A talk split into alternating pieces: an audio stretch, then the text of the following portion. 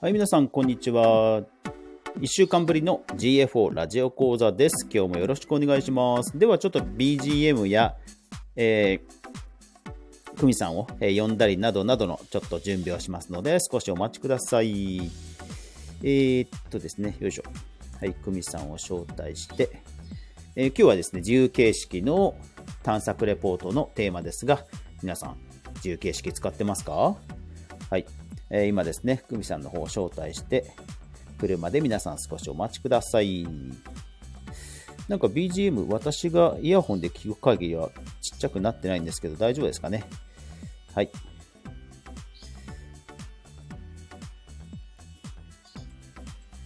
はい。えー、で、これで、はい。で、あとは、モデレーターにして、はい、こんにちは。こんに久美さん。もしもし。。あ、もしもし、聞こえますかあ、こっちは聞こえますあ、私。あ、はい、私の方も聞こえます。あ、今日クリアです。ですあ、あ、よかったです。ちょっとね、今日は、あのー、はい。場所、なんていうの、国を移動して、今ベトナムにおりまして。おお、はい。で、あの、宿の。あの Wi-Fi があのダウンはあの下りは良かったんですけど上りがちょっと不安があったので、はい、大丈夫かなと思ってたんですけど、はい、大丈夫であれば良かったです。、はい、じゃあ今日はベ,、えーと、とベトナムのあるホテルからということですか。はいおお。 あるホテルっていうか素晴らしい。ですね、ホチミンの、はい、はい、ホテルからつなぎます。おお、今何時何時ぐらいなんですか。あ、それはですね、タイと変わらなくて今10時です。おお、陽気はどうですかあえっとねまだあの雨季っていうんですかね雨のあの季節で、はい、一日中雨が降ってるんじゃなくてあの今2日目3日目ぐらいなんですけど昼間は晴れて、はい、夕方から夜にかけてどばっと降るみたいな感じですね、えー、あじゃあ本当昼間晴れてても全然あんまりそのそのシーズンだとあんまり関係ないんですね。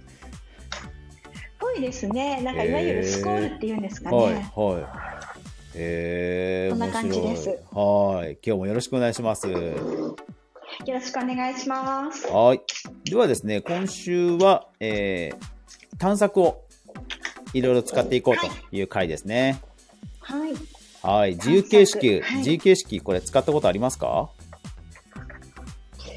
えーとですね、まだちょっと GFO のやつは見れていなくてすみません。あ、わかりました。使っていない。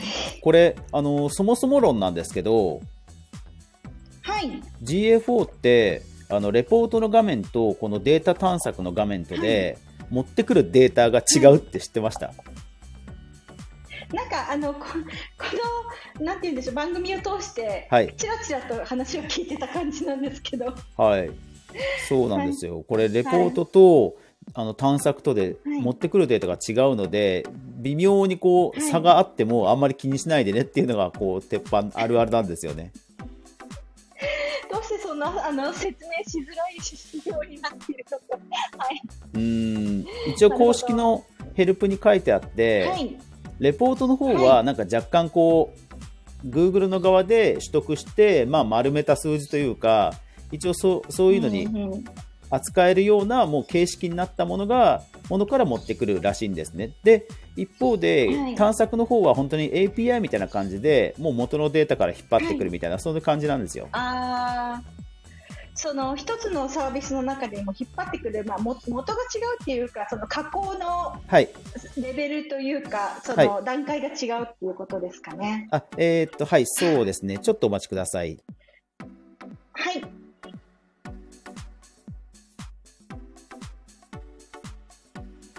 あ、はい、すいません。大丈夫です。,あ、はいはい。まあちょっとなんでそういうふうに違ってるのかわかんないですけど、どうやらそうみたいですよ。説明しづらい。うん、そうですね。ですから、お客さんと付き合う時には、やっぱりもうどっちかに統一しないとまずいですね。はい、うん、なるほどねあのいちいち説明して相手もこんがらがるよりは、はい、統一しちゃって、はい、説明する方がお互いハッピーみたいなそうですねもうで探索でやったらずっと探索にするとかデータポータルでずっとやったらデータポータルにするとか、はい、うんなるほどはいで、データポータルも、あのー探索と数字変わることもあるので、ええちょちょっと私もこんがらがってきました。これね、本当やってみないと本当わかんないですよ。このちょっと触らないとダメですね。本そ当うにですね。まあ、今あと今ね、データポータルじゃなくて、あの、ルッカースタジオですけどね。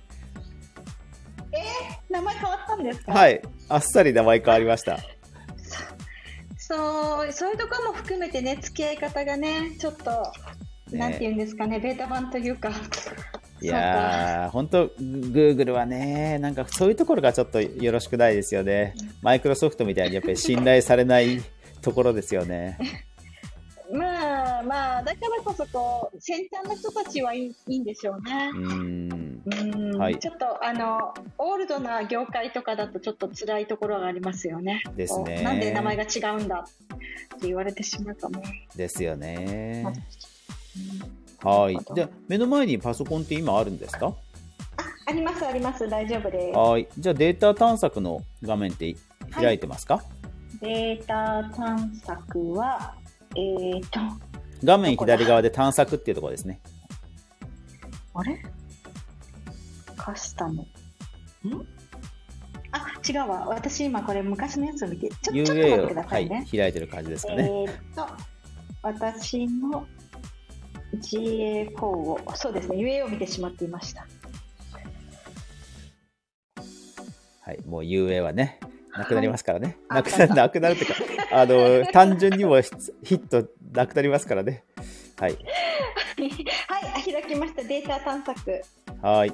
まあ、これ、あれですよね、Google のヘルプでも、その探索なのかデータ探索なのか、どっちじゃいっていうのは結構あ って、なるほど。困っちゃいますよね。多分メそうですねメニューとしては短めで、英語だとほら、データエクスプローラーとかになっちゃうと長いから探索にしてるんですよね、きっとね。ああ、なるほど、なるほど。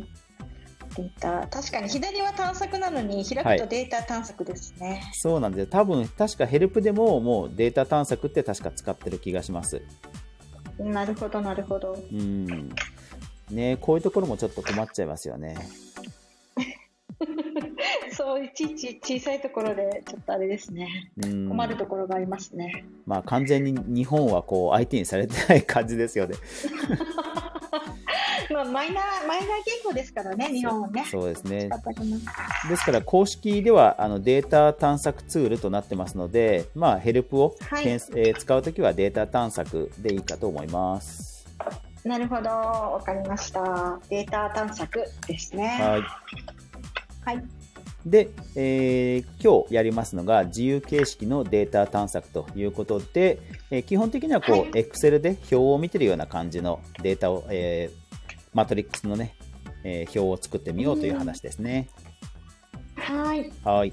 じゃあデータ探索の、えー一番上の方にありますこう空白、はい。空白っていうところをクリックしてください。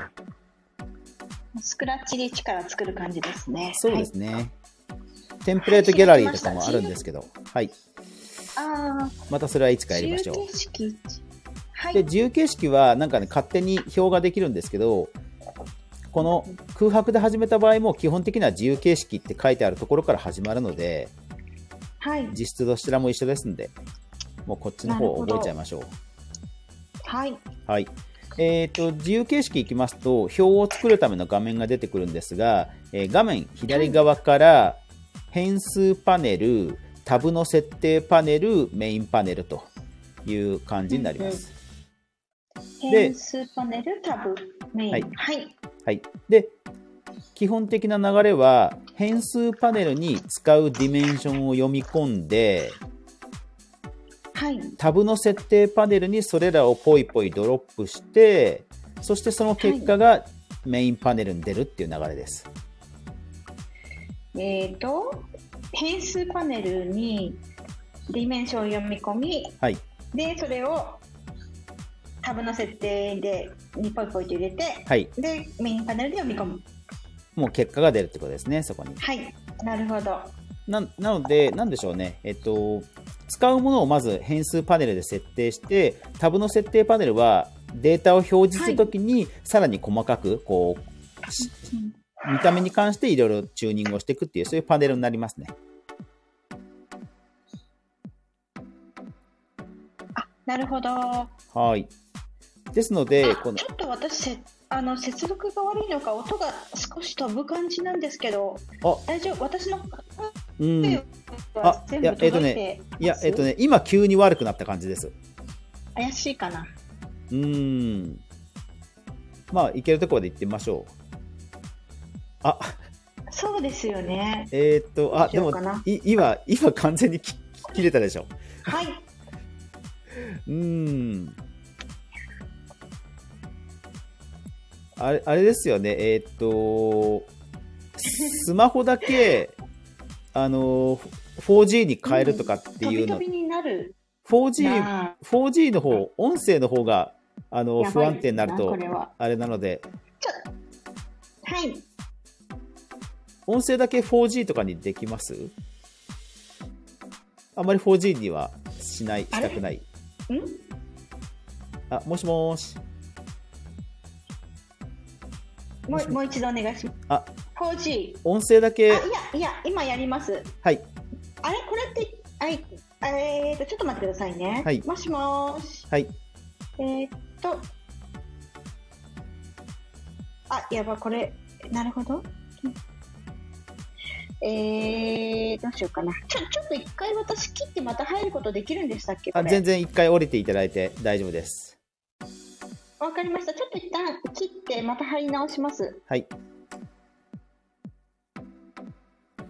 えーというわけで、えー今、久美さんの方の、えーベトナムの通信状況があまり良くないということで、えー皆さんね、えーこれがライブの醍醐味ですね。いやー、ワールドワイドに働いてる久美さん、すごいですね。さあ、それでですね、えー今、探索の画面なんですけども、変数パネルにいろんなディメンションを読み込んで、タブの設定パネルでいろんな設定をするとで、その結果がメインパネルに出るんです。出る形式になります。なんか最初はこれ、ものすごくめんどくさいような印象を受けるんですけども、まあ仕組みが分かってしまえば、まあ慣れていけば、まあまあ、あのー面倒は面倒なんですけど、はい。なんでしょうね。えー納得はしなくはないというか、一応腹落ちはすると思います。はい。で、変数のところにディメンションなどを読み込んでいくんですが、これただ残念ながら上限があるんですよ。これよくわからないんですけど、要は使うためにこういうディメンション読み込むよっていうのをあらかじめ設定しなくちゃいけないんですが、これそれぞれ10個までしか設定できないんですよね。読み込めないんですよね。なので、えっ、と、探索レポートを作るときにも、まあそれ以上使いたい場合には別の探索レポートを作るということになります。このあたりは、まあ、他の BU ツールも一緒なのかわからないんですけども、えーそれはちょっと受け入れるしかないって感じですね。はい、こんにちは。えー、っと、あ、今聞こえました。あもしもーしもしもし。今聞こえてます。いかがですか喋ってますかねどうですか久美さん。久美さん。あ、ゼロになってる。 ゼロになってる。これ落ちてますね、きっとね。これは多分落ちてますね。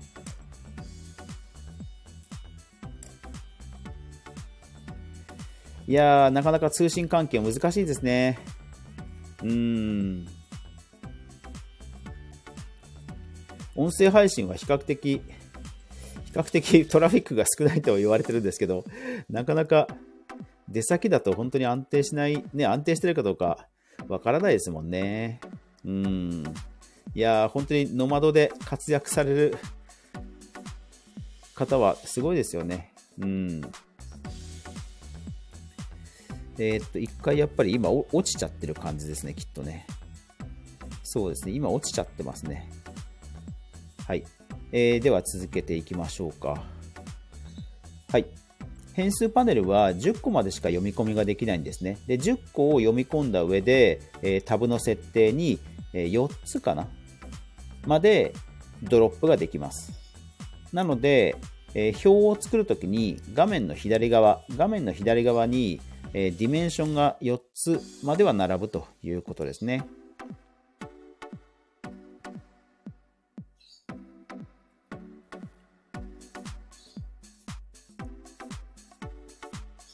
はい、えー今接続をしていますがどうでしょうか。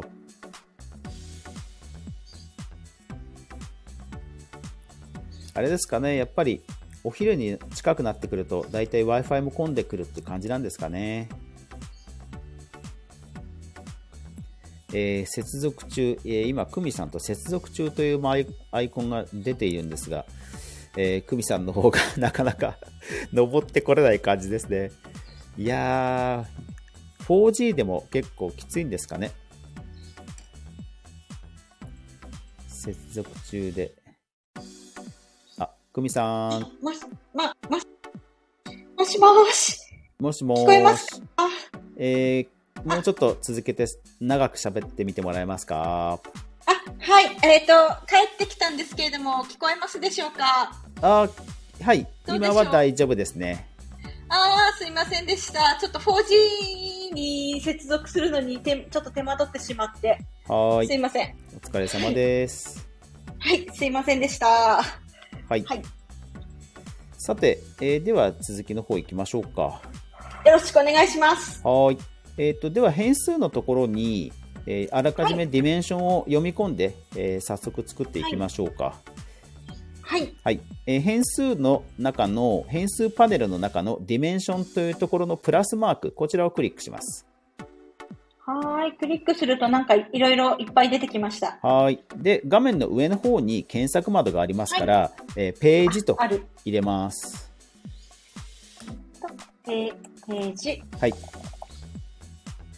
なるほど。そうしましたら、えーっと例えばこれチェックを入れてもらいたいんですがはい。ページタイトルとスクリーン名ページロケーション、えーそれからページパスとスクリーンクラスランディングページ むむむむ。ページタイトルとスクリーン名。はいページロケーション。はいページパスとスクリーンクラス。はいランディングページですね。はい、そうですね。おーその4つですね。はい。で、ややこし右上のインポート。い。いあ、インポート、右上。右上にあるのね。はい、押しました。あー、ディメンションのところに並びましたね。はい。じゃあ、同じ要領で、はい、指標というところのプラスを押します。はい。はいはーい。そうしましたら、えーすさすがにこれは多いか。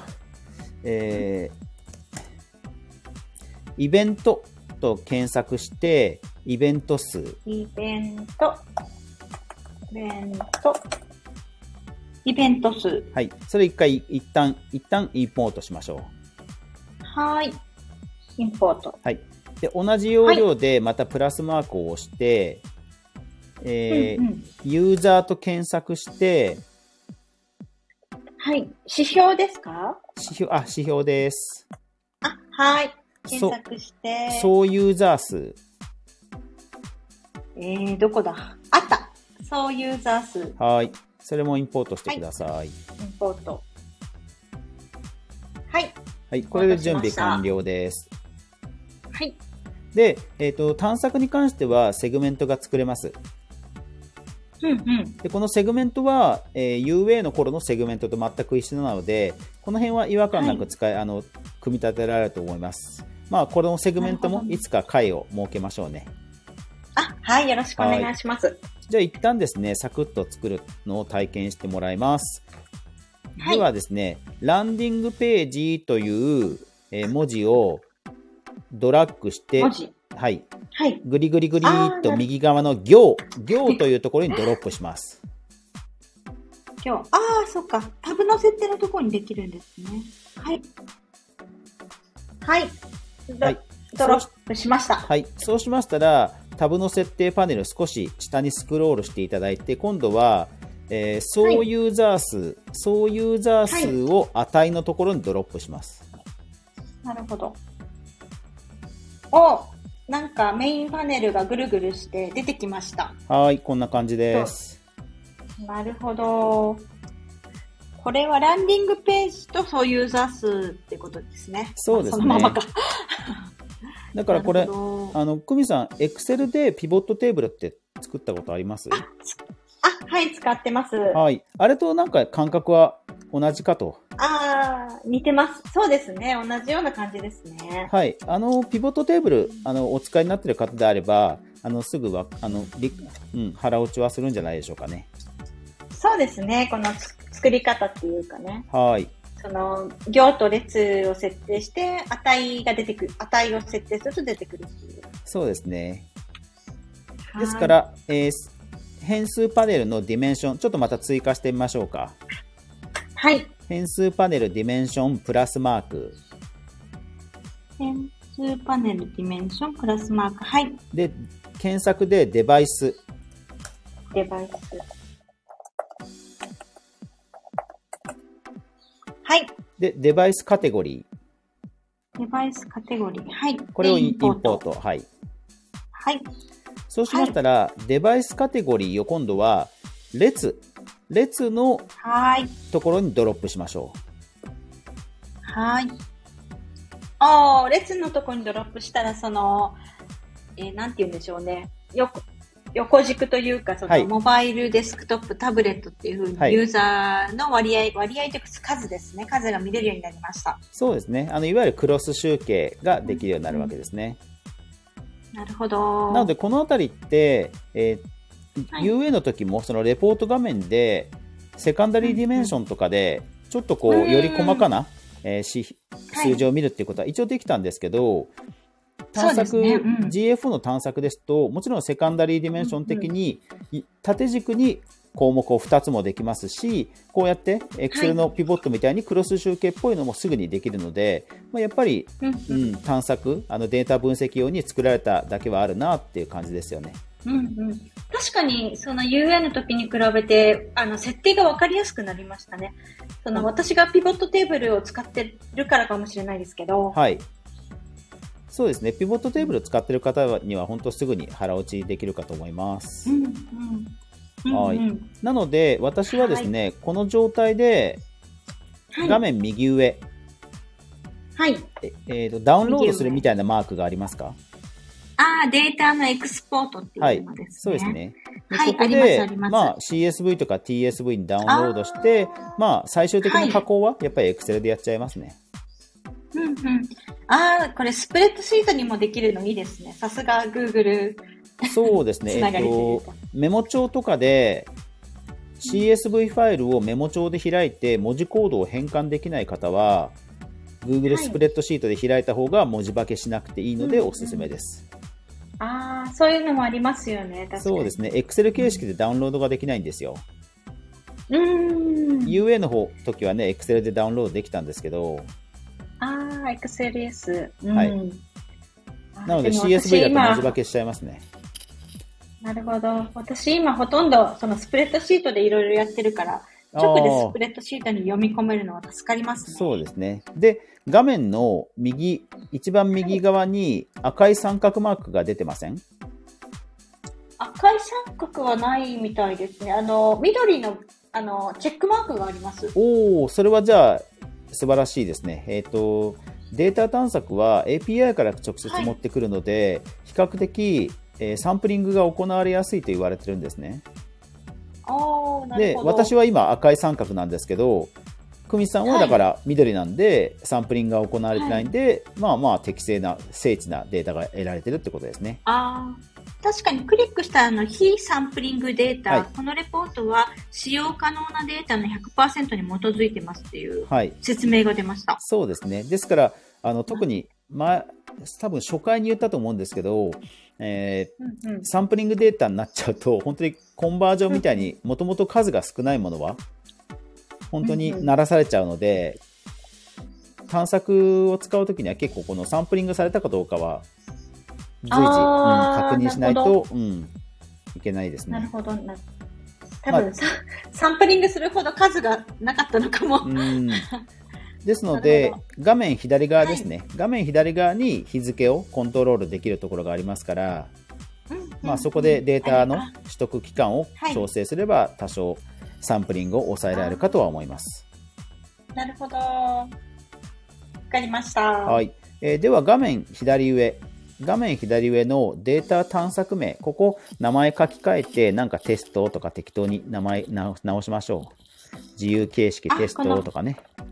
はーい。テスト。はい。なるほど。で、えー画面中央、画面中央の上の方にある、えー自由形式1っていうタブのところ、ここも、はいここはもう直接クリックすると、ここも書き換えられます。あ、本当だ。これ、書き換えられると思わなかったでうす。ん。UI も本当になんか独特ですよ ね。そう、そうですね。リテラシーの高い人はいいいいかもしれないってういう。んじゃあ、デバイスとランディングページにしよう。と、LP。はい。はい。なるほど。で、えーこの書き換えられましデータ、こはのい探索のこのレポートなんですけども、た。はい。レポート画面と違って URL で共有ができないんですね。おー、なるほど。はい。なので、えー、と画面右上の、えーユーザーを招待する、招待する形でまあ共有することになります。あー、そういうことか。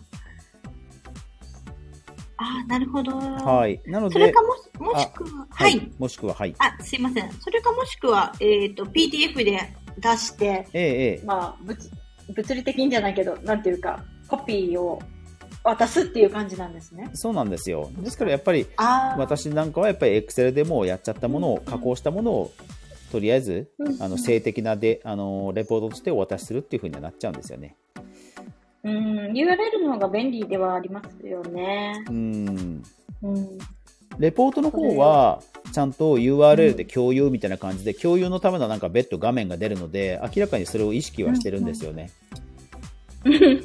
でも探索はやっぱりうんなるほ本ど当に探索で分析のために使ってねっていう、そういう多分メッセージだとは思います。なるほど、なるほど。ちょっとずつこう、なん仕様というか、振る舞いが違うのが、ちょっとあれですね。 そうですね。はい。では、えっと、タブの設定のところを見てください。タブの設定。はい。はいタブの設定なんですが、えー上から順にレポートの探索レポートの種類を選べる手法メニューはい。それからビジュアル、まあ、表にするかグラフにするかっていうグラビジュアルが選べるビジュアライゼーションうんそれから、セグメントセグメントも結局変数パネルでセグメントを複数作ってでこの比較というところに複数ドロップするっていうことができますなるほど。で、えー行列、えーはい値フィルターと、そうそうかはい、でうんうんフィルターは見えているデータ見れているデータに関して絞り込みをするっていうのがフィルターですああ、この辺もあれですね。ピボットテーブルに似てますね。そうですね単純にもう見えているデータだけで絞り込むっていう時ですねですから、えー、と表示する桁数表示する行数例えば500行とかすごい膨大にした時にじゃあ一部、はいえーこのかこのディレクトリの下だけのものにするとかそういう時に使ったりとかですねうんうん。なるほど。なのでタブの設定パネルにやっぱり見た目に関するもろもろが集約されているっていうところだけなんか慣れれば、うんううんん、ああとは問題なく使えるかなと思います UN に慣れてる方ですなるとどうしてもそのグラフの近くグラフの近くでいろんな絞り込みとか並べ替えとかしたくなるんですけど、はい。そうですね。。はいい、そのところはちょっと並べ替えぐらいはできるのかなでもいや並べ替えもね確かそうできないんですよね、あ、本当だ。あれあ、んクリックしたらよくわからないことになってしまったな。なるほど。できない。できないですよねそうそうできないですね。うん、うんそうなんですよ。だから本当にこのメインパネルははい変数とタブ、ピボットの、うんうんまあこん結果を出してるだけなんですよね。本当に。うーん、なるほど、なるほど。じゃあメインパネルで何かこういじるってわけでもない。あーのか。うん、まあメインあパネー、でルもはこれ、はい。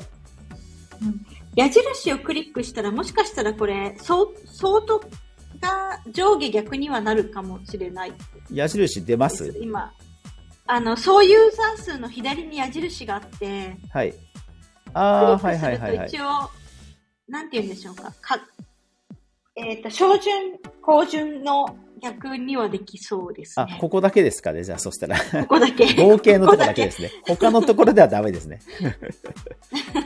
それだけこです、ね。だけ。なるほど。値、値だからできたのかな。あーそうかもしれないですね。そしたら値のところにもう一個イベント数もドロップしてみましょうか。お、ちょっとやってみましょう。はい。はい。えっ、と、イベント数をドロップ。うーん。あ、イベント数のとこには矢印ない、ないですね。ですよね、ですよね。そうなんですよ。これね、 基本的にはできないって考えた方うが。ん。あ、なるほどね。その今、いそういうー数とイベント数の順番を逆にしてみたんですけど、はい。順番を逆にしても、あの、イベントのところに矢印が出てこないので、あ、なんかこあう、でもい今、今、えっ、と、はい。メインパネルの合計の、合計のイベント数をクリックしたら、そっちの方に矢印が移動しましたね。なんと。これはそう分いうかりづらい。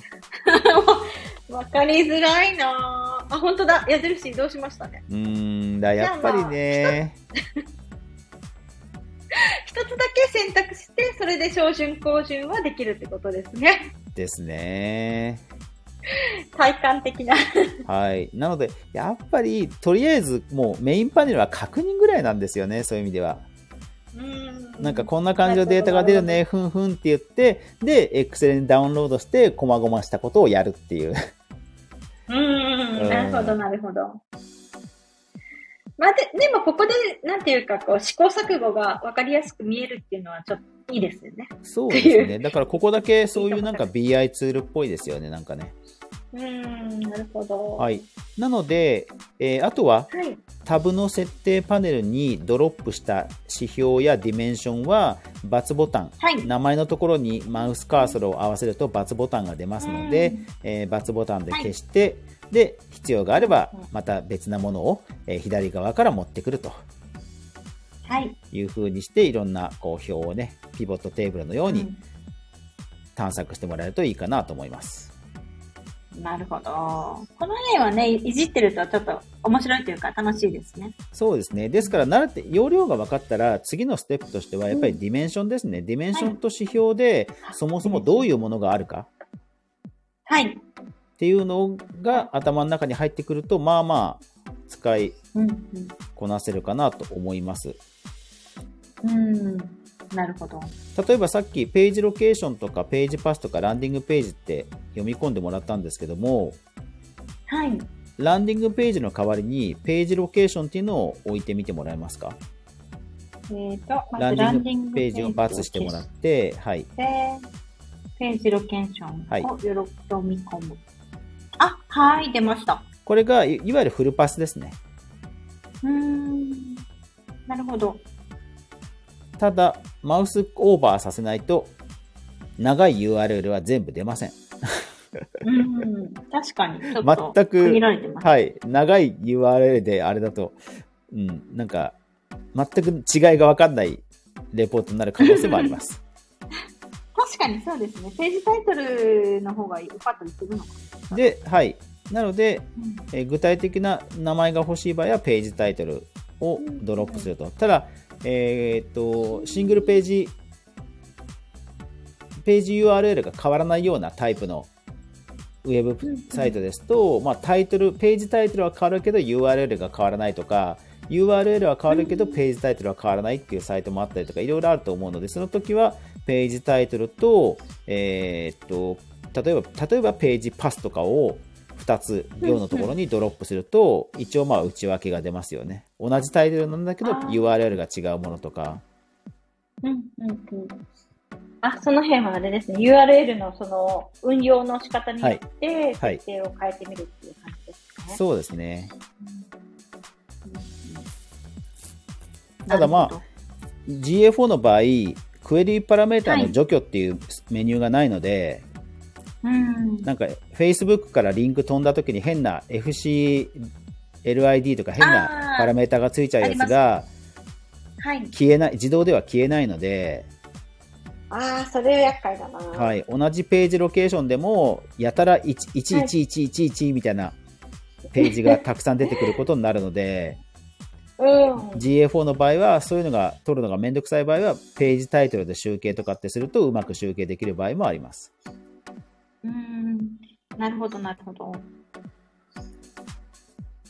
はい。だからこの辺はもうちょっと、ページパスを使うのか、ロケーションを使うのか、タイトルを使うのかは、もう本当に運用次第ですね。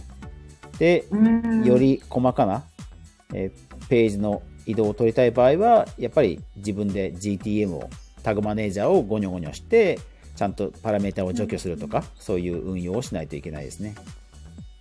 なるほど。まあその辺はあの自分のデータを見てこうやっていくっていう感じですね。そうですね。特にパラメータが長いと、さっきみたいに結局 URL 切れちゃうので、なんでこれ一い同じ URL なのに111って続くんだみばっかりなんだと思ったら、よくよく見ると、末尾にパラメータが消されてなくて、全部違うページとして認識されてたみたいなオチは結構あります。なるほど。い GF4 は、うん、結構 GF4 はそこが多分めんどくさいでしょうね。うーん。そこなんかこう今後改善してもらえないんですかね。うんまあないと思いますね。 残念ながらないと思いますね。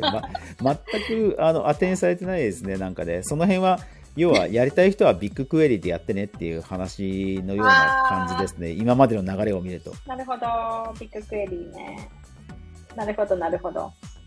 なんかわかる気がしまうす。それは。んはい。パラメータを取るスクリプトとかを GTM で組んでも、じゃあ今度 UTM ホニャララっていう、あの、本当に必要なパラメータも除去されちゃったりとか、あ意外と面倒なんで、多分あんまり触れたくないんじゃないですかね。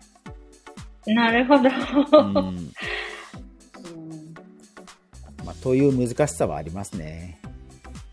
うーんまあ、その辺も自分出てきたデータをとにらめっこして自分にいい感じのものを選ぶっていうふうにしか、っていうことになりますよね。そうですね。なので、えっと、一番最初、一番最初にお客さんに出すレポートを作る、ひな形を作るまでが、多分むっちゃくちゃ時間かかりますから、そこはちゃんと工数見ておいた方がいいですよ。ああ、なるほど、わかりました。はい。初っ端のレポート作成のフォーマット作りは、思った以上に多分時間かかると思うんで、うん、どれぐらい見ておいたらいいのかな。まあ、3倍ぐらい見ておいた方がいいんじゃないですか。自分が思う3倍で、は確い。かにそうですね。はい。あの3倍かかっても多分そもそも取れあの設定がなされてないので綺麗なデータ取れないとかそういうのはあり得ると思うんでなるほど。でそうなったらもう最終的には Excel に落としてはい Excel の置換とかをひたすら駆使して手作業ってことになります。なるほど。結構泥臭いところが残ってる、残ってるっていうか、まあ、そうなんですね。まあ実際ねお客さんがほら設定してもらえないんであればうんこっちでなんとかするしかないですからそこはもう、う、うんん。そうです。の力の技納期と納期と、うん、環境次第でしょうね。うん。なるほど。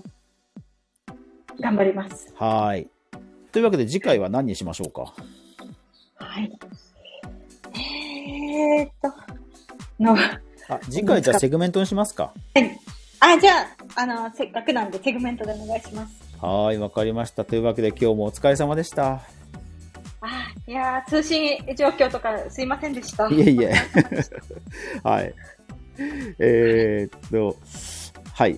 じゃあまた来週の火曜日お昼に皆さんお会いしましょう。はい。よろしくお願いします。はい。というわけで、えーパーソナリティの、えー、かぐわでした。はい。と、サブの組でした。皆さん、さようなら。さようなら。